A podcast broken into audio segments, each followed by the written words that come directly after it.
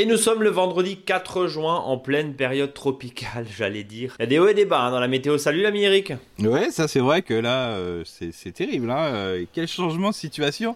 Ce qui est fou, c'est qu'on enregistre toutes les semaines. Et on peut presque dire qu'une semaine sur l'autre, on peut avoir euh, du tout ou rien. Le froid, puis la chaleur, les fortes pluies, puis d'un seul coup un petit coup de sec. Non mais c'est impressionnant. Hein on est d'accord. Mon cher ami, tu es conseiller en jardinage naturel auprès des collectivités locales. Et pour ceux qui nous rejoignent, parce qu'il y en a aussi encore qui ne te connaissent pas et qui nous rejoignent et qui écoutent ce podcast là comme ça au fil de leur euh, euh, divagation, c'est comme ça qu'on dit, hein, sur les applications de podcast et qui se disent tiens, un podcast jardin, je vais écouter. Et puis bah bon, bienvenue à vous, chers nouveaux auditeurs, chers nouveaux auditeurs podcastés, je crois qu'on appelle ça, je crois qu'on vous appelle comme ça. Et puis bien sûr, bonjour à nos nombreux nombreuses jardiniers, jardinières, auditeurs, auditrices euh, qui sont euh, très nombreux toujours à nous écouter avec euh, fidélité et ça réagit parce que quand on lance des appels, des cris, des SOS, n'est-ce pas La semaine dernière, on nous dit oui, on nous écoute plus. Et ben finalement, on a eu plein de messages. Lucie, Florence, Catherine, Cécile, Delphine. Tiens, très féminin, c'est bien. On est ravis en tout cas d'avoir vos questions et puis on va en parler dans, dans un instant. Eric, Juste avant, tu le sais, tous les 15 jours, on s'intéresse à la Coupe de France du potager, hein, la Coupe de France du potager qui est cette grande compétition, mais compétition évidemment avec euh, euh, bienveillance euh, des écoles, des associations, on va en parler dans, un instant, on va aller en Nouvelle-Aquitaine, comme on dit maintenant. Et puis, on va s'intéresser ensuite aux questions des auditeurs et en questions des auditrices plus particulièrement. On va s'intéresser bien sûr à l'agenda et ensuite tu vas nous parler de technique parce que là, parce que là, tu mets le doigt là où il faut, Eric, et euh, je te fais une transition toute trouvée parce qu'on va parler de. Bah, on va parler de, la taille du melon et du. Non, mais je, me suis endormi là, c'est fou. J'ai un petit coup de pompe là. Reste avec nous. La taille des concombres et des melons. Oui, parce que c'est ce qu'on appelle le fameux quoi, pincé, c'est ça hein? C'est ça le, ouais, c'est pas le pincé jeté, là c'est le pincé pour récolter. Et donc euh, c'est vrai que souvent on nous pose des questions. Euh, alors on parle là c'est un exemple concombre et melon, mais on parlera aussi des aubergines, des courges, des tomates, des poivrons. voilà. Et en fin de compte, euh, comment pincer les légumes fruits hein? Eh bien justement, on va en parler. On reparlera évidemment des tomates euh, plus tard dans la saison parce que pour l'instant, euh, les dernières tomates ont été plantées, voire peut-être même encore maintenant. Tu m'as dit juste avant de commencer l'enregistrement de ce podcast, ça y est, j'ai enfin mis plants de tomates. Non mais non non mais voilà, les derniers plants de tomates. Euh, ce, qui bon, ce qui est assez fou, c'est que vous allez en jardinerie, on voit qu'il y a des razzias en ce moment parce que les gens plantent en ce moment, hein, point. Et puis il y a eu des quand même quelques défections, hein, c'est-à-dire notamment sur les courges. Hein. Euh, des melons, des concombres dans la partie euh, nord de la France qui ont été plantés trop tôt. Alors bien sûr, il y en a qui, me diront toujours, oui, euh, moi ça pousse bien, mais je l'ai vu. moi je l'ai vu sur des, jardins qui sont dans des remparts, parce que bon, c'est vrai qu'en Alsace, on a pas mal aussi de, zones de remparts comme ça. là, c'est le jour et la nuit. Hein. On voit qu'il y a eu une protection, et notamment la protection du vent qui était froid. et là, ce vent froid a vraiment bien fait jaunir sans ceux qui étaient vraiment en, en situation, je dirais, d'exposition, alors que ceux qui étaient un petit peu en couvert, notamment euh, dans des jardins bien protégés, ben, je vois bien la différence euh, des, légumes. Et là, le froid a vraiment bien arrêté, le, ce vent froid. Donc, quand on dit ce ressenti euh, du vent, avec des températures qui sont inférieures, ben, je crois que la plante aussi le ressent. Bon, en tout cas, on, voit la météo, tu le disais, on voyage avec la météo. Chaque semaine, on a un autre climat. On avait du climat montagnard avec euh, mmh. euh, presque des gelées. Encore une fois, il a gelé il y a quelques semaines encore. Hein, et je parle pas mmh. là de, début mai. Hein, je parle de quelques semaines où une température quasiment, quasiment de gelée. Euh, avec une période très chaude aussi. Mmh. On l'a vu ces derniers jours, en tout cas en Alsace, mais c'est à peu près le cas dans toute la France. Et puis là, on se retrouve, je le disais, là aujourd'hui, on est vendredi, hein, vendredi 4 juin. gros, gros orage sur l'île de France ce matin par exemple. Et puis, euh, bah, nous, c'est prévu là dans l'est de la France. Ça va se... toute la France sera visiblement arrosée par les orages. Attention aussi. Eric, on va s'intéresser du coup, comme je le disais, à la Coupe de France du potager. Et puis, on se retrouve tout de suite après. Restez avec nous. Et on va se rendre du côté de Mont-de-Marsan, dans les Landes, en Nouvelle-Aquitaine, comme on dit, et on part à la rencontre du stade Montois Omnisport. Et j'accueille Johan et Marine. Bonjour. Bonjour. Bonjour. Alors vous êtes éducateur spécialisé au stade Montois Omnisport. Qu'est-ce que c'est? C'est une structure associative. C'est euh, un club Omnisport qui est composé de 35 sections, 6500 licenciés et euh, donc des sections essentiellement sportives, sport individuel, sport collectif, qui depuis 2017 a ouvert une, donc la, la section prépa sport qui est un dispositif de remobilisation, d'insertion sociale et professionnelle pour des jeunes euh, déscolarisés un petit peu en rupture par le sport. Donc on se sert du sport comme un média essentiel pour cette remobilisation. 6500 euh, licenciés, euh, Johan, c'est ce que vous me disiez, et vous vous êtes dit, bah tiens, on va euh, s'inscrire à la Coupe de France euh, des potagers. Pourquoi? Alors l'année dernière, suite au confinement, on a essayé d'ouvrir un petit peu le champ des possibles avec les jeunes en, proposant des tutos sur le jardin, sur comment confectionner euh, certaines, enfin faire la cuisine ou et on a pu récupérer, notre directeur a pu nous récupérer des plans, euh, des plans potagers qu'on distribuait aux jeunes. Et suite à ça, effectivement, on s'est dit que ça pourrait être intéressant de ben, vraiment d'effectuer un travail autour de la terre euh, avec l'acquisition d'un jardin dans les jardins familiaux, donc euh, par la ville. On a eu cette euh, parcelle en juin 2020, du coup. Donc plutôt euh, assez tard quand même dans la saison. Donc c'était une création de potager, on, est bien d'accord. Hein. Vous avez récupéré à l'eau une parcelle avec la, commune. S'il n'y avait pas eu confinement, il n'y aurait pas forcément eu cette idée et, et, cette diversification, si je puis dire, vers le potager? Alors on commençait à s'ouvrir puisqu'on travaille avec une association qui s'appelle les Jardins Reconnaissants. Euh, les jeunes doivent effectuer de temps en temps des temps de bénévolat. Donc on commençait à s'ouvrir effectivement avec euh, avec les jardins pour euh, voilà travailler la terre, cette euh, thérapie entre guillemets, parce qu'il y a énormément de choses qui se qui se jouent dans le travail du potager, dans savoir revaloriser euh, ses compétences et après revaloriser ce que ben, nos légumes.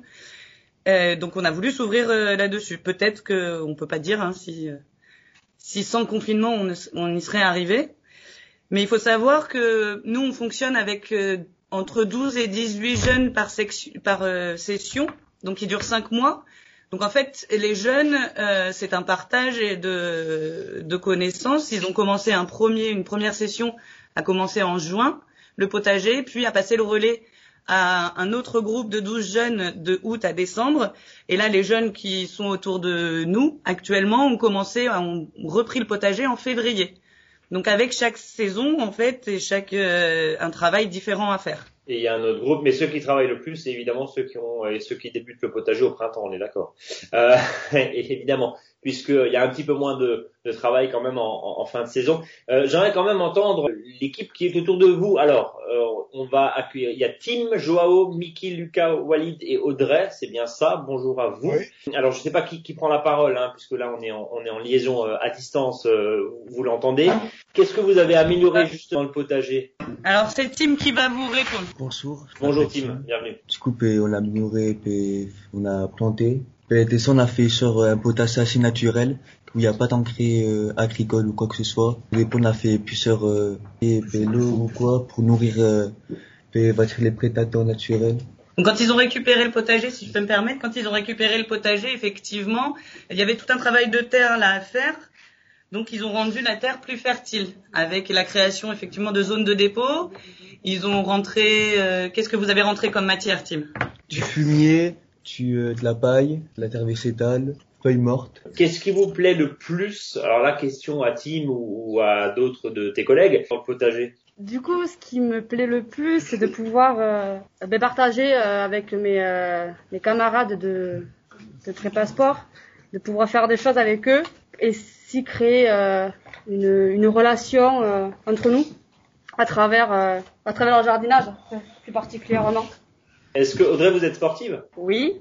Oui. Est-ce que on peut faire le lien entre justement le travail d'équipe et l'esprit d'équipe? Alors, je suis absolument pas sportif, hein, donc je vais parler ça avec beaucoup de détachement. Mais est-ce qu'on peut faire le lien entre justement cette, ce côté euh, esprit d'équipe dans un jardin et euh, le sport collectif? Est-ce que ça vous parle ça pour vous? Bien sûr. Déjà le déjà le sport euh, collectivement c'est c'est déjà très important. Et après sur le jardin c'est justement on retrouve un peu cette notion de sport parce qu'on partage on partage des choses ensemble, ne serait-ce que niveau plantation, on se répartit, euh, on se répartit les tâches.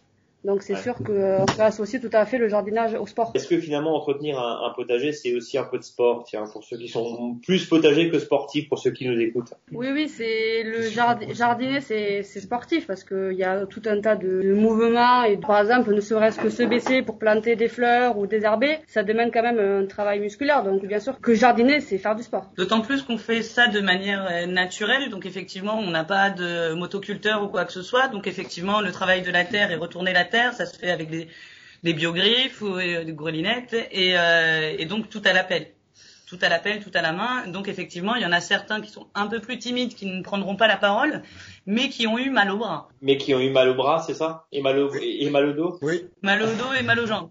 mal au dos. Bon, ça veut dire qu'en même temps, ça veut dire qu'il y a des muscles quand on a mal quelque part. Euh, dernière question, forcément, vous avez déjà goûté les légumes de, de, de votre potager. Alors peut-être pas forcément votre groupe. Est-ce que vous, au sein justement de ce stade Montois Omnisport, est-ce que vous avez euh, euh, pu profiter des, des, des récoltes hein, de, de l'année dernière déjà? Bon, Alors assez peu parce qu'effectivement vous l'avez dit l'année dernière euh, on a commencé tard donc la récolte a été un petit peu tardive mais effectivement euh, à la fin de l'été on a pu récolter récolter un petit peu. Alors il faut savoir aussi qu'on participe à une opération qui s'appelle les jardiniers solidaires. C'est-à-dire qu'on récupère des plants au niveau de la ville et que la moitié de notre euh, récolte est distribuée à la plateforme sociale pour bénéficier, enfin, pour les bénéficiaires de, des restos du cœur, euh, de l'épicerie sociale. De la Croix-Rouge. Donc on ne travaille pas que pour nous. Donc, donc il y a aussi une dimension évidemment sociale aussi, très sociétale aussi par vos nouvelles missions hein, évidemment au Stade Montois, mais euh, l'idée c'est de boucler un peu la boucle. On arrive à la fin de cet entretien. Merci en tout cas à tous. Merci à Johan, Marine, euh, Tim, Joao, Mickey, Lucas, Walid et Audrey d'avoir été avec nous. Désolé pour les petits euh, Petit souci technique. Merci en tout cas. Allez, c'est reparti. On s'aime fort. Le podcast du jardinage. Merci d'avoir écouté. Hein, et merci en tout cas à toute l'équipe de la Coupe du France du, potager. Eric, on va parler des questions auditeurs et des questions auditrices. Mais ça nous fait plaisir en tout cas. Merci. La semaine dernière, on s'est, on s'est plaint. Hein. On a dit, on, le répète, Eric, on a dit oui, plus personne nous écrit, ou on nous aime plus, on n'est plus écouté. Et eh ben regarde, paf, tu vois, plein de questions. On va commencer avec Lucie, qui nous dit Merci beaucoup pour ce podcast très intéressant. Donc, après, évidemment, hein, on répond et on va le répéter chaque semaine. On répond uniquement si on nous flatte. Euh, comment limiter les dégâts des limaces avec les fortes pluies que nous avons? Notre jardin est intégralement paillé et tout y passe cucurbitacées, choux, patates et même fenouil.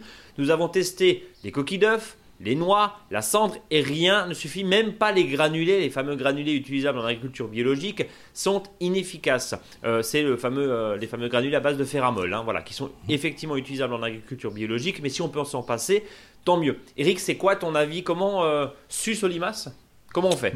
Alors très compliqué, hein, là quand on dit quand on a des, des différences comme ça, puis il faut savoir aussi c'est que le paillage euh, favorise les limaces. Hein. Euh, peut-être qu'il y en a qui vont dire non, c'est pas vrai, mais si, si, euh, ça favorise les limaces, surtout si le terrain n'est pas encore équilibré. C'est-à-dire que bien sûr, le, fait qu'on paille va permettre de mettre un équilibre dans le jardin, c'est-à-dire que ça va favoriser les carabes et les staphylins. les gros carabes sont capables de manger des carabes, je rappelle, c'est des, des gros scarabées. Euh, les carabes sont capables de manger euh, les limaces et les carabes un peu plus petits les œufs. Et les staphylins, ils mangent les œufs. Donc euh, tout ça, bien sûr, on le détermine même chez les producteurs, je dirais, professionnels. Ça se note. Hein. ça s'identifie, mais il faut savoir que là, il n'y a pas vraiment de solution, je dirais, unique. Hein. C'est un ensemble qui fait que. Alors bien sûr, ce qui est important, c'est que la limace mange surtout des déchets ou des jeunes plantules naissants. Hein, oui, c'est ce que nous dit Lucie. Quoi. Si on met des déchets verts euh, vraiment frais, euh, bah ça la limace va bien, bien le dévorer, elle va le dévorer. Si on met des plantules qui sont fragiles, qui sont en train de, de je dirais, de, de pousser alors qu'elles n'étaient pas présentes dans le sol avant, donc on repique, bah là aussi il y a fragilité, donc la limace va dessus. Hein, euh.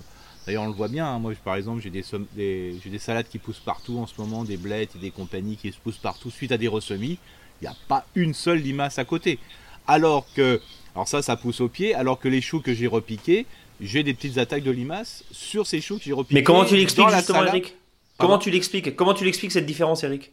Bah, c'est tout simplement, c'est et le plus en plus d'auteurs, d'observateurs le font, c'est le, la, la plantule qui est stressée parce qu'on la repique. Donc ça veut dire que, en gros, ce qui vient naturellement, Les limaces, elles y touchent pas, comme si elles le savaient pour nous embêter. En ouais, c'est voilà, c'est et elles s'attaquent plutôt sur, bah, vous savez, quand on, quand on repique une salade ou qu'on repique un chou, entre ça et la plante qu'on met sur le sol, entre les, les rangs qui, qu'on vient d'arracher, à mon avis, euh, le, le, cœur des deux ne fonctionne pas plus vite. Hein. donc, euh, hum. c'est le temps que la plante s'installe, et on le sait très bien, quand on a repiqué, par exemple, des, des choux qui sont en mini-motte, euh, c'est pour ça qu'on dit bien de bien arroser au début et surtout bien humidifier la motte pour que ça puisse redémarrer. Une semaine après, vous, vous, vous retirez le chou comme si vous veniez de le planter. Hein. Je veux dire, il y a très peu de racines qui, qui ont passé, qui ont fixé le sol. Donc euh, c'est voilà, c'est une observation, hein, c'est pas du tout scientifique euh, ce que je vous propose. Alors c'est pour ça que le fait de mettre plein de choses différentes, euh, bah voilà, permet de limiter notamment le déplacement de la limace. Hein. je crois lutter pour tuer la limace, c'est même pas peine d'y penser. C'est plutôt le fait qu'elle s'y sent pas à l'aise. Hein, alors pour ça que souvent on, propose, et moi je le fais, de mettre des déchets organiques à côté du compostier euh, voilà, ou dans le compostier, mais surtout un peu à, l'écart du potager, comme ça elles les limaces sont plutôt à ce niveau-là. Euh, bon, je redis, hein, le truc qui marche bien, hein, franchement, moi de, ce côté-là, euh, j'ai pas de loupé, bien que je le fasse pas à 100% par feignantise. Hein, voilà, je, Eric est feignant de temps en temps. c'est de dire, bah voilà, vous prenez un pot, vous coupez le fond et puis vous, vous posez ce, godet ou ce pot dessus euh, ça fait une barrière mécanique et c'est là vous pouvez mettre euh, un peu de cendre dedans ou un peu de granulé euh, pour lutter contre, enfin granulé autorisé en agriculture biologique par exemple, vous en mettez 4-5, hein. moi c'est ce que j'ai fait sur les courges, hein. j'ai planté la semaine dernière mes 35 courges, bah j'ai voilà mis voilà ce fameux cercle plastique que je remets tous les ans là, et puis après je mets, j'ai pas encore fait, hein, je, vais, le faire cette semaine, quelques granulés anti-limaces, parce que comme je suis pas souvent dans ce jardin-là, sinon je retrouve plus rien. Donc voilà, ça, ça, marche très bien, mais il n'y a pas de, solution, euh, sauf si un jour il y a un équilibre dans le jardin. Quoi. Alors, tu parles effectivement d'équilibre, ça veut dire équilibre biodiversité, et c'est hyper intéressant ce que tu nous dis. Ça veut dire qu'il faut multiplier les abris, ça veut dire que on va prendre par exemple des pots en terre cuite, on va mettre un peu de paille dedans, on va le mettre au sol, on va l'accrocher pour vraiment ces fameux abris à insectes. Hein, on n'est pas obligé de les acheter, on les fabrique soi-même, mais, mais ça veut dire rajouter de la vie. Et ça, le problème, c'est que selon les petites surfaces, c'est pas aussi simple que ça. Hein. C'est, ça, c'est dans un monde idéal. Oui, c'est ça. Et ce qui est terrible, c'est que par exemple, une personne qui faisait, euh, je veux dire, plutôt une culture conventionnelle, c'est-à-dire sans paillage. Hum n'avait pas forcément plus de limaces, je dirais pas beaucoup. Et le jour au lendemain, on va mettre du paillage, avant en avoir plein.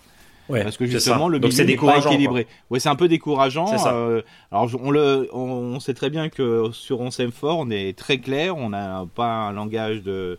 Voilà, on a le langage vrai, c'est-à-dire que c'est vrai. Quand on met du paillage du jour au lendemain, et c'est pour ça qu'il faut y croire, euh, ben, en période, je dirais printanière, mai-juin, notre souci, c'est bah on peut avoir plus de limaces. Pas sûr, bien sûr. Après, il n'y a pas de limaces. Hein. Euh, juillet, août, il n'y en a pas.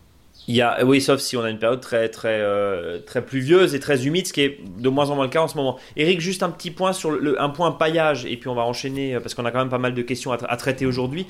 N'hésitez pas, hein, bien sûr, vous aussi, à nous, à nous les envoyer. Contact monjardinbio.com ou sur le blog monjardinbio.com/slash blog. N'hésitez pas. Eric, juste rapidement, point paillage. Euh, là, alors le paillage peut favoriser selon le type de paillage, mais il me semble que les coquilles, euh, pardon, que les, que les aiguilles de pin et des aiguilles de mmh. conifères, ça c'est très bien. Mais problème c'est que ça acidifie. Donc, oui, mais pas beaucoup, c'est-à-dire, c'est pour ça qu'on le, on, le dit depuis plusieurs années, il faut plutôt faire un cocktail de paillage. Hein. pour avoir hein. C'est-à-dire, on, est capable de faire dans son compostier un mélange de biodéchets pour qu'il se décompose, donc avec des déchets humides pour qu'il puisse se décomposer. le paillage, c'est pareil mettez des déchets secs euh, qui sont de différentes origines, des feuilles, des aiguilles de pin, euh, un peu de paille, c'est les meilleurs des, des, paillages, hein, comme ça, vous avez peut-être une lutte. Et si vous avez beaucoup plus de limaces, bah, ce que vous faites, c'est paillage et vous recouvrez d'aiguilles de pin. Et ça, c'est vraiment efficace. Et ça permet évidemment que les aiguilles de pin ne se mélangent pas au sol pour pas avoir un sol trop acide. Alors ça, justement, on, va parler dans un instant aussi de d'humidité, euh, pardon, d'humidité, de, pH plutôt, euh, de pH avec un sol argileux et calcaire. Mais juste avant de, passer à la question de Florence, j'aimerais rebondir sur ce que tu nous as dit, absolument passionnant depuis depuis cinq minutes. Et Cécile, qui va totalement dans ton sens, et tu lui as répondu. C'est intéressant. Vous voyez l'intérêt justement d'interagir avec nos auditeurs. Cécile qui nous dit bonjour, j'ai découvert avec enthousiasme vos podcasts bavards mais ciblés et adaptés à notre région. C'est génial. Alors j'ai une question sur l'appétit des limaces et pourquoi elle s'oriente vers une plante plutôt qu'une autre? Est-ce qu'on en sait plus à ce sujet? C'est parfaitement le sujet que tu disais là il y a un instant. Exemple, j'ai semé des courgettes comme l'an dernier, quasi au même endroit et tout se passait bien, même taille de plant, etc. Cette année, j'ai observé qu'un pied a été mangé alors que le pied d'artichaut voisin, dont elles sont habituellement friandes, est resté intact. J'ai juste préféré l'inverse car ce pied d'artichaut est issu de la semence d'un pied tout proche, tombé l'année dernière et mhm. qui m'aurait pas fait défaut lui. J'imagine qu'il n'y a pas vraiment de réponse, mais je tente. Et eh ben en gros c'est ça, c'est ce que tu viens de dire. Stress, elles y vont, pas stressées, elles y vont pas. Et l'exemple de ce pied d'artichaut euh, resté intact, et eh ben ça a donné de l'eau au moulin de ce que tu viens de nous dire. Il s'est ressemé, il est resté intact. Hmm. Alors même euh, par exemple, euh, moi par exemple quand on met des, des, salades sous un, une tonnelle ou un, tunnel, je veux dire en période précoce, hein, c'est-à-dire moi j'ai déjà repiqué des salades il y a un mois et demi. Bon bah là, euh, c'est sûr que je les ai plantés, moi je les achète au début, hein, parce que j'ai pas des conditions chez moi, euh, puis je veux pas mettre euh, chauffer une serre et compagnie pour avoir des plants de salade, donc je les ai achetés.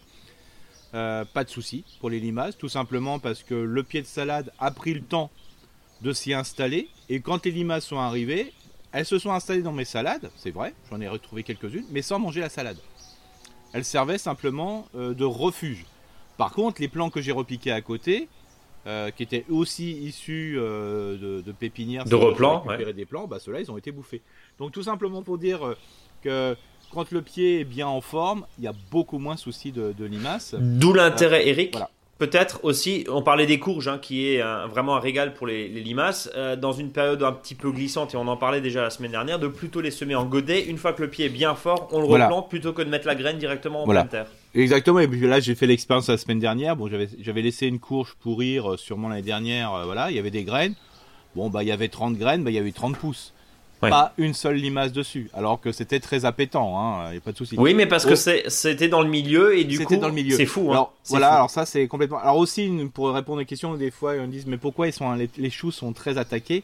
Bah, il faut savoir que le chou c'est une crucifère, hein, ce qu'on appelle aujourd'hui une brassicacée. Euh, et la, la, limace a besoin euh, des brassicacées, qu'elles soient sauvages ou potagères, euh, pour favoriser son alimentation. Pour faire simple, la limace a besoin d'avoir, de faire dans son estomac, faire un petit peu comme on fait de la choucroute, hein, si on veut. Hein. C'est-à-dire qu'elle a besoin des brassicacées pour pouvoir s'alimenter. Donc c'est pour ça qu'elle est souvent sur les brassicacées potagères, hein, par exemple les choux, ou sur les plantes, euh, je dirais, sauvages qui sont de la même famille. Donc c'est ce besoin de chou, et c'est pour ça que souvent euh, euh, les, limaces ou les escardons sont très souvent sur, sur, les, sur les choux. C'est pour ça qu'il est des fois intéressant de laisser quelques plantes, je dirais, brassicacées sauvages pousser à proximité du compostier ou ailleurs. Comme ça, elles restent à ce niveau-là. Eric, on continue justement, merci en tout cas pour, ce point limace, mais, c'est vraiment intéressant de comprendre les subtilités et euh, les habitudes des, limaces et plein de choses, euh, c'est clair. Et en plus, quand ce que tu dis est euh, totalement approuvé, si je puis dire, par, par une auditrice, bah, ça donne en plus plus d'intérêt aussi, hein, parce que ce que tu dis, bah, exactement, Cécile, hein, ça, nous a. Mmh. J'ai encore un autre exemple, c'est la faute de Cécile si je réponds à plein de.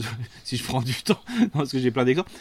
J'ai un, un kiwi. Un kiwi, c'est la même chose qu'un kiwi, sauf sans, il n'y a pas de poils, quoi. Hein. La même chose. D'accord. Donc c'est un œuf, c'est ça? C'est un œuf, voilà. euh, deux kiwis, exactement les mêmes, plantés dans le même type de sol.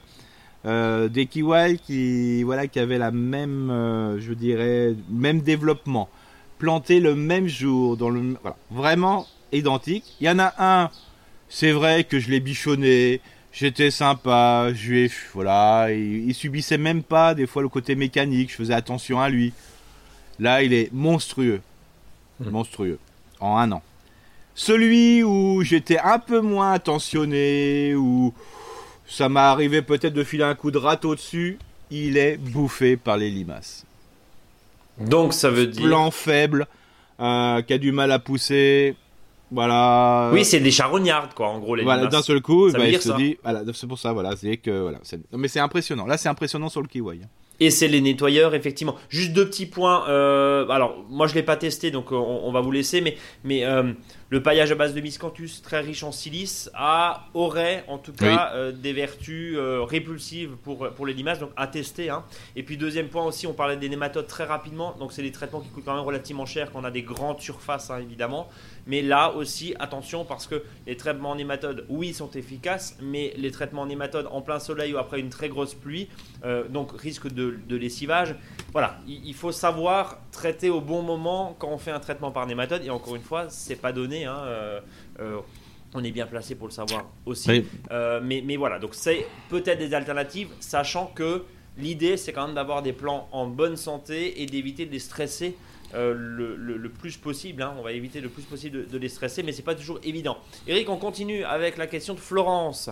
Euh, bonjour et bravo pour votre podcast. Je vous sème très fort aussi. J'ai une question. Le sol de notre potager est argileux et calcaire à la fois. Et la sécheresse en surface est très rapide, même si on essaye de l'améliorer tous les ans, hein, cette qualité de sol. Qu'est-ce que vous me conseillez comme fréquence d'arrosage Eric, alors on va en reparler bien sûr, parce que là on va attaquer la saison estivale, mais euh, un sol argileux, calcaire, on l'arrose combien de fois et qu'est-ce qu'on fait? Bah, De toute façon, l'idéal, c'est de se dire que l'unité passe du jour à la semaine. Hein. C'est-à-dire que quand on est capable d'arroser au lieu d'une fois par jour, d'arroser une fois par semaine, on a tout gagné. Quoi. Hein. Et la seule solution dans ce cas-là, c'est l'augmentation de le taux de matière organique. Qu'on ait un terrain sableux, limoneux ou argileux, c'est l'augmentation de, la matière organique, parce qu'on sait très bien que, le, que l'humus, qui est donc issu de la décomposition de la matière organique, va retenir son 15, 20, 30 fois son poids en eau. C'est de l'éponge. C'est une éponge. C'est ça. Donc euh, la seule solution, et c'est fou à dire parce qu'à chaque fois on dit à chaque fois qu'on a un problème, la solution, c'est toujours la même solution, c'est d'augmenter la matière organique. Oui, il n'y a pas, a pas d'autre solution.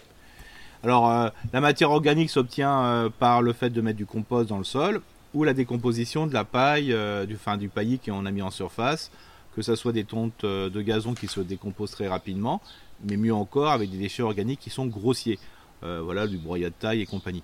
C'est la, seule solution. Et il faut savoir aussi, c'est que le fait que le sol soit, sera, couvert soit par du, végétal vivant ou soit par du paillage. J'étais en relation hier avec un professionnel, mais un grand professionnel, franchement, hein, de, d'une commune euh, voilà, qui fait euh, voilà, beaucoup d'espaces verts. Lui, il a dit c'est fini, je mets plus de paillage dans les espaces verts. Euh, globalement, pour la plante, je dirais annuelle ou l'installation de plantes. Lui, il dit ce qu'il fait, c'est qu'il plante serré, beaucoup plus serré, de manière à que le sol soit euh, protégé très rapidement par le développement de la plante. C'est-à-dire que par rapport, je dis toujours qu'il faut respecter les distances de plantation, surtout pour tout ce qui est plantes, je dirais, potagères et compagnie. Pour les autres, bah, il essaye de faire une concurrence de manière que le sol soit rapidement protégé par des feuilles. Et là, euh, là, comme le sol est protégé par les feuilles, diminution de l'évapotranspiration, diminution, mais même je veux dire absence de coups de soleil sur le sol, euh, parce qu'il ne faut pas oublier que ça aussi c'est embêtant. Donc euh, voilà, que ce que je peux donner comme conseil, c'est planter serré pour les salades par exemple? Bah les salades, on peut. Le principe, c'est de, dire, bah voilà, on, respecte les distances de plantation, mais on bouge beaucoup les trous, quoi. Hein. C'est-à-dire que euh, si vous plantez, là, on met les courges, bah, il y a un peu de temps. Euh, moi, par exemple, sur du plan de salade, l'autre fois, bon, ça a un peu choqué tout le monde en animation, mais euh, j'ai proposé qu'on plante une salade tous les 20 cm, même si, tout, si toutes les salades ne seront pas mangées, bah, c'est pas grave. des fois, ça permet de, combler le sol. De combler les trous et du coup, de s'auto-pailler, c'est ça l'idée? C'est ça, voilà, exactement, de, de, protéger le sol par du vivant ou de laisser pousser, entre guillemets, euh, les plantes indésirables et de les couper de temps en temps à la, cisaille euh, ou, à la, coupe bordure, hein, tout simplement, pour simplement protéger le sol. Euh, comme ça, vous avez, ça retient beaucoup son, le, poids en eau. Donc, autopaillage, encore une fois, et quand on plante des choux, par exemple, les choux, c'est entre 40, 50, voire 70 dans certains cas. Pour les, pour les grands choux, ouais. Pour, les, grands choux. mais en attendant que ça pousse, on complète avec de la salade au milieu, c'est ça Ouais, là, je vais faire une émission de, télé prochainement. C'est sur la plantation de massifs. Euh, bah, qu'est-ce qu'on fait? On plante les vivaces, parce que là, j'ai encore récupéré des vivaces, euh, notamment de la lavande et compagnie. Bien respecter les licences de plantation, parce qu'une fois que c'est planté, c'est planté. Parce que si vous le redéplantez l'année suivante, ça marche aussi, mais le problème c'est que euh, la plante ne va pas se développer comme il faut.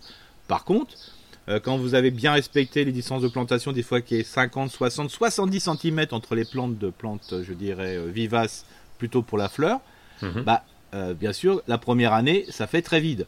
Bah, Qu'est-ce que je vais mettre au milieu? Bah, Des plantes annuelles, des vraies plantes annuelles, qui vont occuper la place, qui vont protéger le sol, et l'année prochaine, bien sûr, il n'y aura plus ces plantes annuelles, parce que les autres plantes se seront bien développées. Et là, par exemple, je prends les tagettes, hein, les fameuses œillets d'Inde, euh, qui permet de boucher le sol et qui fait beaucoup de systèmes racinaires.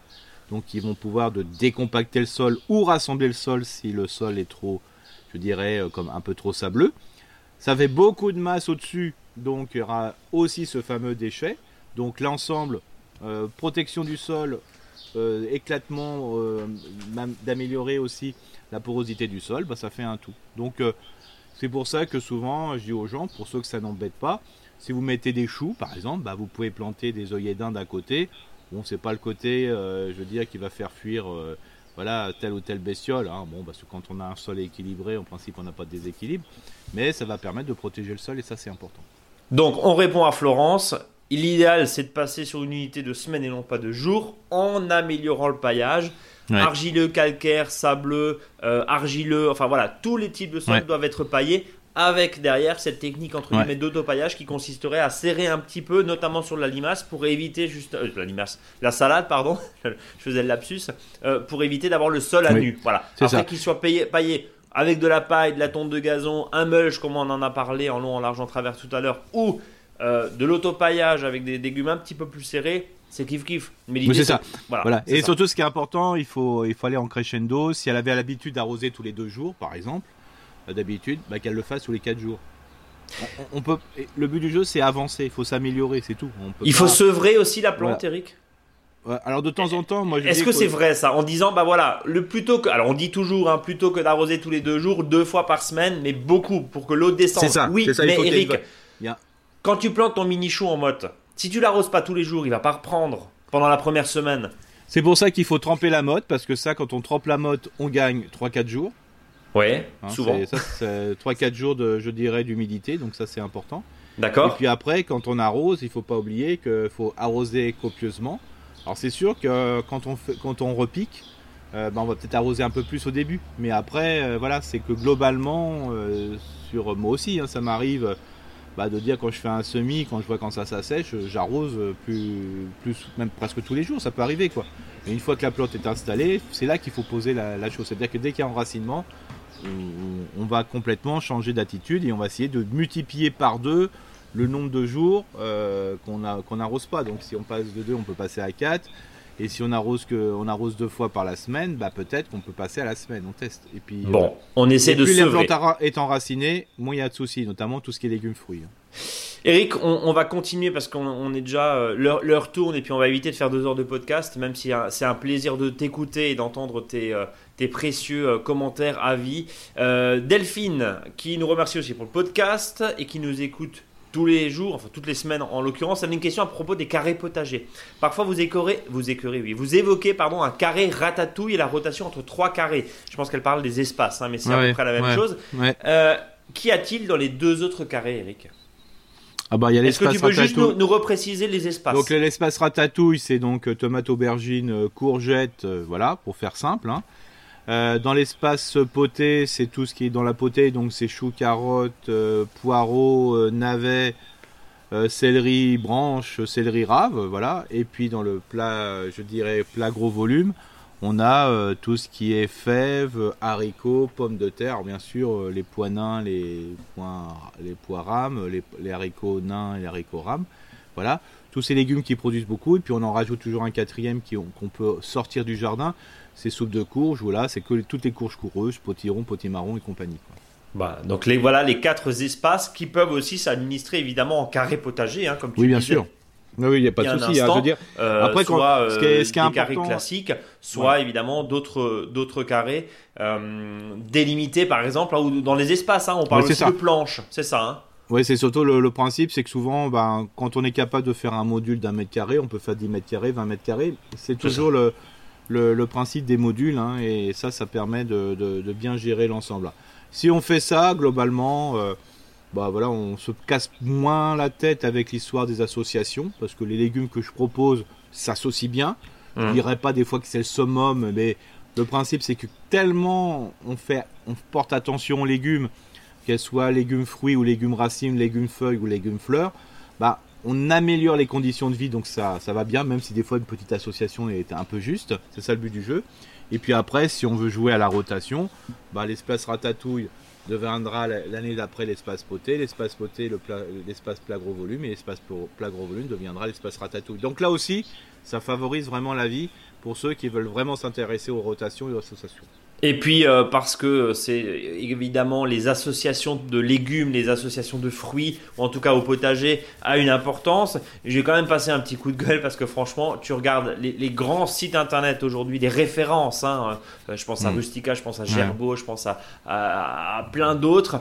Et ben souvent, honnêtement, euh, le concombre, on peut le mettre à côté d'une plante, et puis sur un site internet à côté, et eh ben, faut surtout pas le mettre là-dessus. Le chou, on peut le mettre à côté de la tomate, et puis sur un autre site, faut surtout pas le mettre. C'est très compliqué, franchement. Hein. C'est très, très compliqué. J'ai le bon exemple et le contre-exemple, bien sûr. C'est que euh, je travaillais l'autre fois avec des jardins, euh, des jardins professionnels. bah, il faut savoir que eux, bah, voilà, ils ont des plates-bandes, nanana, et puis ils ont un tas. Euh, une grande butte, voilà. Et c'est tous les légumes qui leur restent des autres espaces. Mais oui, qu'on sait pas les mettre, c'est ça Ouais, voilà. ouais. Euh, la butte, elle est merveilleuse. Hein. Ouais, au final. Donc ça veut dire quoi? Ça veut dire qu'au final, est-ce qu'on se prendrait pas trop la tête? C'est ça l'idée? Bah, euh, comme dit, le, c'est un petit peu comme jardiner avec la lune. Je veux dire, il faut avant tout, il faut vraiment bien mettre le maximum de, je dirais, de, de joie pour que le légume se sente bien. C'est-à-dire que si il pousse dans de bonnes conditions, si on lui donne à manger comme il faut, s'il peut être arrosé comme il faut, s'il distance de plantation, bah, même si des fois à côté on lui met un légume qui lui correspond pas tout à fait, c'est pas grave parce qu'on a tellement fait d'efforts pour qu'il s'y sente bien que c'est voilà. Ça c'est et après euh, c'est quand même gonflé. Euh, moi pour ça, hein, on, dit on a le langage vrai. Euh, quand des fois les légumes qui se ressèment n'importe où, euh, et puis pourtant pas forcément dans des bonnes situations, euh, je dirais d'association, et ça pousse quand même. Donc voilà. Mais par contre, associer permet quand même d'améliorer les choses. Mais avant tout, il faut bien faire attention, je veux dire, aux besoins des plantes et ainsi de suite. Bon, Eric, on va terminer cette grande, grande partie question. En tout cas, on, adore parce que ça nous permet vraiment de réagir au plus près hein, de vos préoccupations. Donc n'hésitez pas encore à nous renvoyer et à nous envoyer vos questions sur le blog, bien sûr, sur les réseaux sociaux, par mail, contact.monjardinbio.com. On va terminer avec Catherine qui nous dit qu'elle est une grande fan de notre émission, qu'elle a découvert en, début d'année et qui souhaiterait avoir ton avis, Eric, sur la question des tomates et de cette sacro-sainte bouillie bordelaise qui déchaîne les passions. On va rappeler deux secondes ce que c'est la bouillie bordelaise. C'est du cuivre en excès, le cuivre est mauvais pour la microphone du sol. C'est une réalité. En excès, ce n'est pas bon. C'est pas parce que ça fait 200 ans qu'on utilise la bouillie bordelaise dans les vignes, dans les tomates, que c'est forcément bon et que nos anciens n'avaient peut-être pas tort, mais en tout cas, on ne connaissait pas tout et on ne savait pas tout. Aujourd'hui, on s'intéresse au sol, on s'intéresse aujourd'hui aux conséquences aussi de ces excès de traitement qui soient chez les professionnels, mais eux encore une fois en vivent, donc c'est peut-être pas le même débat que chez nous simple petit particulier, simple petit jardinier, mais la question mérite d'être posée. Alors je te la pose Eric. Mes parents me disent que si je veux avoir des tomates cet été, je dois, et elle le met en majuscule, traiter à la bouillie bordelaise dès maintenant et plusieurs fois jusqu'à maturité. C'est la première fois que je fais un vrai potager, mais je ne comptais pas investir dans un pulvérisateur ni mettre de la bouillie bordelaise sur mes plantes tomates. Est-ce une erreur de débutante qui ne veut pas mettre de produits sur ses légumes en préventif, même compatible du bio? Merci pour votre podcast et vivement demain midi pour vous écouter. Eric, ta position sur la bouillie bordelaise, qui je rappelle, on peut remplacer aujourd'hui par plein d'autres purins et plein d'autres techniques. Alors faut être clair, la bouillie bordelaise, bouillie bordelaise marche. Oui, j'ai pas dit que ça marchait pas, Eric. Ça marche très bien. c'est pas parce que il y a d'autres produits qui sont utilisés qu'on utilise qui ne marchent pas du tout. Mais c'est vrai que ça marche. Mais le souci, c'est la contamination et notamment l'excès de cuivre dans un sol va euh, tuer beaucoup sur la microfaune, mais aussi la macrofaune, et notamment les fameux vers de terre qu'on a besoin pour que le pied de tomate se sente bien. Et plus un pied de tomate se sent, bien, moins il est sensible au milieu. Donc euh, des fois c'est un petit peu la chaîne euh, sans fin, c'est-à-dire on met du, la bouillie bordelaise en excès. Hein. Là j'ai vu dans les jardins familiaux les, les plantes ils sont, bleus quoi. Sont, bleus déjà. Alors il y en a qui mettent du blanc parce que ça fait blanc parce qu'il y a des, des, des cuivres des fois qu'on peut avoir sur d'autres couleurs, mais c'est quand même couvert. Euh, c'est clair que ça marche, il n'y a pas de souci, c'est vrai. Mais le souci, c'est que ça détruit un peu tout. Et en plus, je suis désolé, il y a quand même des traces de bouillie bordelaise quand on mange un légume, sauf de prendre la, petite, la brosse à ongles. Euh, il y a encore dans les micro Bon, après, normalement, ça reste du cuivre, Eric. Le cuivre, on est, enfin, je veux dire, c'est pas du plomb, quoi. Je veux dire, c'est pas si mauvais que ça pour la oui, santé. Oui, mais enfin, voilà, moi je dirais, et puis un jour, on a le. On va avoir le, le on est tout bleu. Euh, je dirais, je sais pas quoi. Donc, donc le but du jeu, c'est pas d'utiliser, de ne pas l'utiliser, ça c'est le but du jeu. Et bien sûr, euh, il est clair que là, par exemple, en ce moment, heureusement que les pieds de tomates sont pas en fleurs et qu'ils sont pas en fruits, parce que la température, l'humidité va faire que ça c'est une période à mildiou. Hein. Bien sûr. Euh, mais là, bon, comme ils sont pas, quand tant que les tomates sont pas en fleurs, il n'y a pas les premiers fruits, les tomates sont moins sensibles au, mildiou. Mais c'est clair que euh, là, on serait plein dedans. D'où l'intérêt, euh, et c'est pour ça qu'on le propose. Alors, je sais qu'il y a du plastique, je sais que c'est de la pétrochimie. C'est de dire, bah voilà, une partie des pieds de tomates, si on peut les couvrir, pas forcément sous un tunnel, mais sous une tonnelle, ça permet d'avoir justement ces différences de température entre le jour et la nuit qui favorisent le mildiou. C'est aussi le fait que les tomates euh, sont protégées euh, contre le. Bah, pour pas que les feuillages soient mouillés, parce que plus le feuillage est mouillé, plus il y a une sensibilité, euh, je dirais, au milieu. Donc c'est pour ça que couvrir les tomates c'est pratique. Mais à la fois, quand les tomates sont trop couverts et qu'il fait trop chaud, ça diminue la, fécondation. Donc le nombre de tomates et les pieds de tomates ont tendance à s'assécher.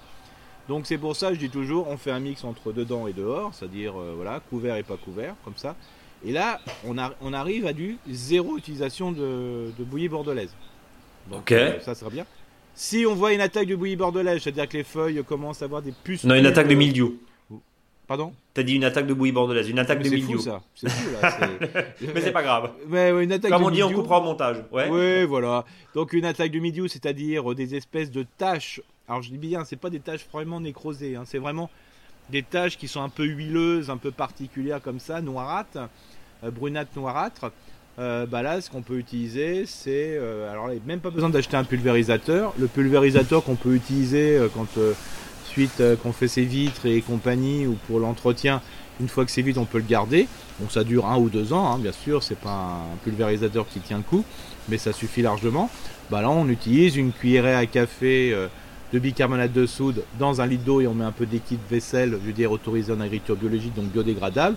Euh, là, ça peut stopper une attaque de, je dirais, euh, complètement de, de mildiou. Donc voilà, si le, pied est bien nourri, alors si en plus on peut faire un extrait fermenté euh, d'ortie en pulvérisation ou en arrosage, c'est-à-dire en pulvérisation, c'est je prends un extrait fermenté d'ortie et ou de consoude que je dilue, c'est-à-dire je mets un verre d'extrait fermenté, je rajoute 19 d'eau ou ça c'est pour la pulvérisation, ou un arrosage avec un verre d'extrait fermenté d'ortie ou de consoude et je rajoute 4 d'eau, ça va renforcer le pied qui va lutter contre. Et la, la poids aussi qui est importante, c'est que si vous avez un endroit qui est ensoleillé dans le, dans le jardin, c'est là qu'il faut mettre les tomates. Vous en fichez pas à l'ombre évidemment. Eric, euh, rapidement, euh, et on salue le voisin qui passe avec son tracteur, mais c'est les joies du presque direct, comme on dit dans un, dans un podcast. Euh, juste un point, et puis on enregistre aussi fenêtre ouverte, Eric, hein, on est quand même à l'air libre. très rapidement, prêle, purin de prêle, décoction de prêle, tout ça, ça marche, ça marche. Très bien, mais il faut le faire, mais faut le faire en couverture, c'est-à-dire il faut le faire tout le temps. Voilà. C'est-à-dire que quand vous plantez, voilà, quand vous plantez vos tomates là, comme ceux qui vont mettre du mildiou, c'est pas possible de la bouillie bordelaise sur, le, sur leur tomate, bah, vous faites déjà un extrait fermenté, de, un extrait, une décoction de prêle. Voilà, c'est vraiment bien. Et, euh, écorce, euh, purin de purin d'écorce de saule aussi, euh, produit qui permet aussi de remplacer la bouillie bordelaise, qui est très utilisée chez les professionnels. Hein. Je, je, le parle notamment en viticulture, pour avoir échangé avec plusieurs viticulteurs, où progressivement ils baissent les doses de bouillie bordelaise au profit justement du purin d'écorce de saule, qui permet de réduire les doses de cuivre pour toutes les contraintes mmh. et, tous les effets mmh. négatifs euh, qu'on vient d'évoquer euh, à l'instant. Euh, donc ça, ça aussi, ça fonctionne. Et puis après, tu le disais, si on peut couvrir ces, tomates, tant mieux.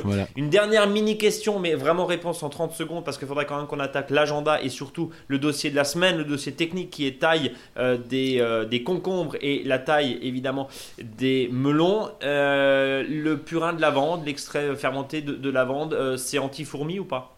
Une question, alors j'ai plus le nom, pardonnez-moi, cher auditeur, mais on nous a laissé une question là.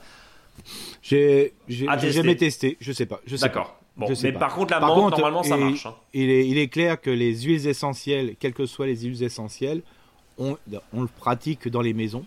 Euh, c'est formicide pour arrêter. Voilà. Mais bon, je, le souci, c'est que quand on est dehors, ça se décompose très très rapidement. Donc, euh, des fois, l'action pour les fourmis, euh, je vous invite à est assez limitée. Un petit coup de flotte dessus, ça empêche les. Ça permet de les enlever.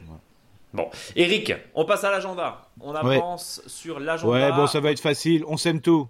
Voilà, merci, au revoir. Et ensuite, le, dossier de la semaine. Non, mais très rapidement, euh, confère euh, ce qu'on a fait la semaine dernière, c'est-à-dire en, pleine, enfin, les, en pleine terre, hein, betterave, carottes, fenouil, haricots, évidemment. La terre est enfin réchauffée, on peut y aller. Euh, les navets, les panais, les radis, les salades, la roquette, les salsifis, etc., etc. Les choux, on peut encore en semer, Eric, en, en pépinière. Bien sûr, oui, bien sûr. Bien sûr. Euh, les plantes, les, fleurs, on, parlait de fleurs la semaine dernière, euh, là aussi, on peut, avec notamment les vivaces, hein, les bisannuels aussi, on, sème tout ça pour pouvoir les installer euh, progressivement au fil de l'été, voire cet automne. Et puis, en godet, je parle sous ton, sous ton contrôle. Alors, toi, tu es assez fan du renouvellement de la courge. Je m'explique, du renouvellement de la, courgette, pardon. Oui, la courgette, oui, parce qu'on sait très bien que la courgette, quand elle est dans une bonne condition, elle pousse très rapidement.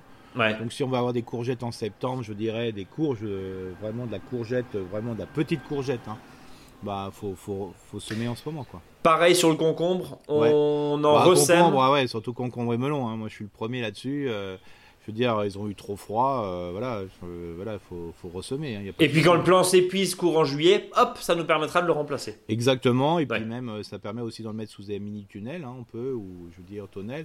Comme ça, on a, un petit peu plus tardif. Et le concombre, je veux dire, quand on sait très bien que les premiers fruits sont toujours intéressants, euh, ils sont toujours plus beaux. Oui, et après ils deviennent euh, moitié mélange de, jaune, de vert, de vert pâle. C'est pas très beau, etc.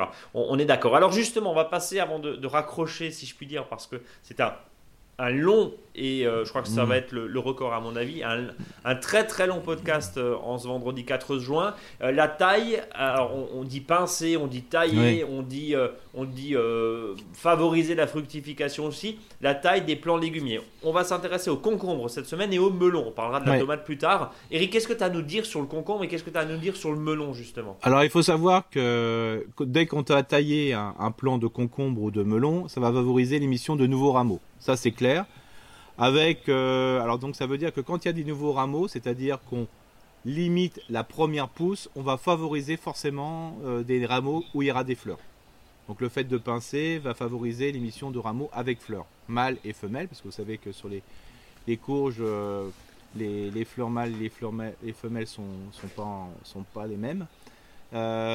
certains disent, mais je ne le vois pas, que ça peut retarder justement la mise à fruit. Alors bien sûr, si on parlait d'aubergine, par exemple, le fait de, pincer la pointe euh, va retarder l'émission de, fruits, mais on en aura plus. Donc euh, des fois, c'est intéressant de le faire. Donc pour le concombre et le melon, euh, ça commence à peu près de la même façon, c'est-à-dire qu'une fois qu'il y a quatre feuilles, donc je parle bien des vraies feuilles, pas les, les cotylédons qui ont son nez, hein, c'est-à-dire des fausses feuilles. À partir de la, quand il y a quatre feuilles, on pince, c'est-à-dire qu'on va couper la tige après la deuxième fleur la deuxième feuille. Une fois qu'on a coupé après la deuxième feuille, qu'est-ce qui va se passer? Automatiquement, parce qu'en plus le plan s'est bien enraciné, il va y avoir émission de deux nouvelles tiges. Voilà. Alors ces deux nouvelles tiges, euh, pour le, concombre, ce qui est intéressant, c'est de les laisser pousser, pousser les deux nouvelles tiges et de les couper après la quatrième feuille. Et après, bah voilà, il y a les nouvelles, euh, il y a les nouvelles tiges qui vont arriver. Sur le concombre, ça se met tout de suite à fleur. Et là, vous avez vraiment beaucoup de concombres. Alors, par, on, pied, on peut laisser 4 à 6 concombres, ça suffit largement, hein, c'est déjà pas mal. Eric, la question c'est est-ce qu'on est obligé de tailler ou est-ce que finalement, si on laisse faire la nature, c'est euh, préjudiciable pour le rendement final? Ça marche. Euh, si on laisse faire, ça marche. Sauf souvent, des fois, le concombre ou le melon pense plutôt à faire des feuilles que des fruits. Ok, donc l'idée c'est surtout de, favoriser la fructification, c'est ce que tu disais tout à l'heure, parce qu'au final c'est pas la peine d'avoir un concombre plein de fleurs hein, ou plein de feuilles. l'idée c'est d'avoir du fruit, on est d'accord. C'est ça. Alors bien sûr pour le concombre, euh, le but du jeu c'est pas d'avoir forcément le plus grand des concombres. Hein, euh, par contre pour le melon, euh, le fait de laisser trop de fruits va faire qu'on aura plein de petits melons. Oui, ce qui est pas, ce qui est pas bon quoi. Voilà, c'est pour ça que l'idéal c'est alors le melon, c'est il faut tailler un peu plus un peu plus longtemps. par contre, il faut laisser un melon par rameau. Hein, donc le but du jeu, c'est pas le nombre par, c'est pas par, par, par pied qu'il faut compter, c'est par rameau. On laisse le premier melon formé quand il a une grosseur d'une noisette à peu près. Euh, et là, euh, bah, ça va permettre de favoriser le grossissement du melon. Voilà, tout simplement. Bon. Alors après, pour les courges, les autres courges coureuses, on peut faire la même chose, mais ça devient un peu fastidieux. Et ce que je conseille, c'est euh, de limiter la, pour pas que le pied de courge, par exemple, courge coureuse, potiron, potimarron, part dans tous les sens. C'est de limiter, de pincer les pousses, et notamment quand il y a un fruit, de les couper après la quatrième ou cinquième feuille. Bon, on aura l'occasion évidemment d'en reparler aussi sur les tomates, hein, parce que là aussi il y a plusieurs écoles. Hein. Je taille surtout pas mes tomates, ou j'enlève la tête, ou j'enlève les rameaux, euh, pardon, les, gourmands hein, qui sont à l'aisselle des feuilles et de la tige, ou pas. Enfin voilà, il y a, y a on en la écoles. Prochaine, ça. On verra ça euh, dans, dans les prochaines semaines. Évidemment, on aura largement le temps d'en parler. Eric, on arrive à la fin de ce podcast, de ce très long podcast, mais qui était très riche en enseignements, en questions, en réponses surtout et en expertise. Et, je t'en remercie. On ne termine pas un podcast sans le faux dicton de mon cher Eric. Alors c'est à toi. Bien sûr, on reste toujours dans le concombre et dans le melon. Quand le jardinier espère 20 concombres par pied, il prend le melon. Oui, c'est pas faux. Et pas que dans ce cas-là, il prend le melon, effectivement. C'est l'histoire de la sardine qui bouche le port, cette histoire-là. J'ai eu des tomates merveilleuses, elles faisaient la taille d'une orange. Bon, bref, il y en a certains qui vont se reconnaître. Eric, merci. Bah, on, voilà. on, se donne rendez-vous vendredi prochain. En attendant, bah, suivez-nous euh, sur euh, notre blog, bien sûr. Suivez-nous sur les réseaux sociaux. Prenez soin de vous, bien sûr. Prenez soin de votre jardin. Et puis euh, à très très bientôt. Merci en tout cas pour votre fidélité. J'ai encore un conseil, encore un dernier, parce que comme c'est long, on peut faire encore plus long. Oui, on est plus à ça près. Voilà. Si vous avez un gros orage, s'il y a un peu de grêle, je dirais sur les plants légumiers et compagnie, alors je veux dire pas, voilà. Il faut savoir qu'il y a des blessures, même avec les grosses gouttes. Euh, un petit extrait ferme, un décoction de prêle euh, va permettre un petit peu de justement de, bah, de limiter euh, des fois des attaques de champignons parce que dès qu'il y a blessure, il y a champignons. Donc un petit, voilà, un petit peu de prêle, ça fait pas de mal. Alors un petit peu de prêle, oui, mais vu qu'on est très complet dans cette émission, un petit peu de prêle, ça veut dire à 5%, à 10%, à 20% Alors comme dit, quand on fait de la prêle, parce qu'en ce moment elle est très très belle la prêle dans les jardins, donc faut même en profiter pour la récupérer, la faire sécher. Donc c'est 100 grammes de prêle pour un litre d'eau. Donc ça c'est important. On la laisse macérer pendant 24 heures et puis après vous la faites euh, frémir dans de l'eau pendant 20 minutes.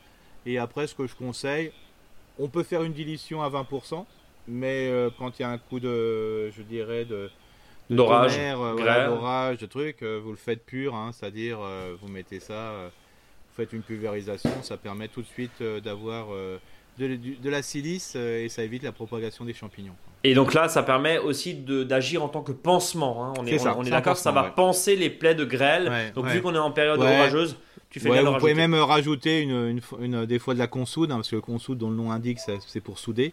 Euh, vous pouvez faire une pulvérisation avec un extrait fermenté de consoude, c'est pas mal non plus. Voilà. J'arrête, j'arrête, j'arrête. Non mais non mais t'as raison, on va on va faire un podcast bientôt de 3 heures, mais c'est pas grave. En tout cas, merci. S'il reste encore des auditeurs à la fin de ce podcast, merci à vous pour votre fidélité. On vous souhaite évidemment tout le meilleur. On vous donne rendez-vous vendredi prochain. Et en attendant, n'hésitez pas à partager, commenter, noter surtout ce podcast formidable. On l'espère sur toutes les applications. Salut à tous, à vendredi prochain.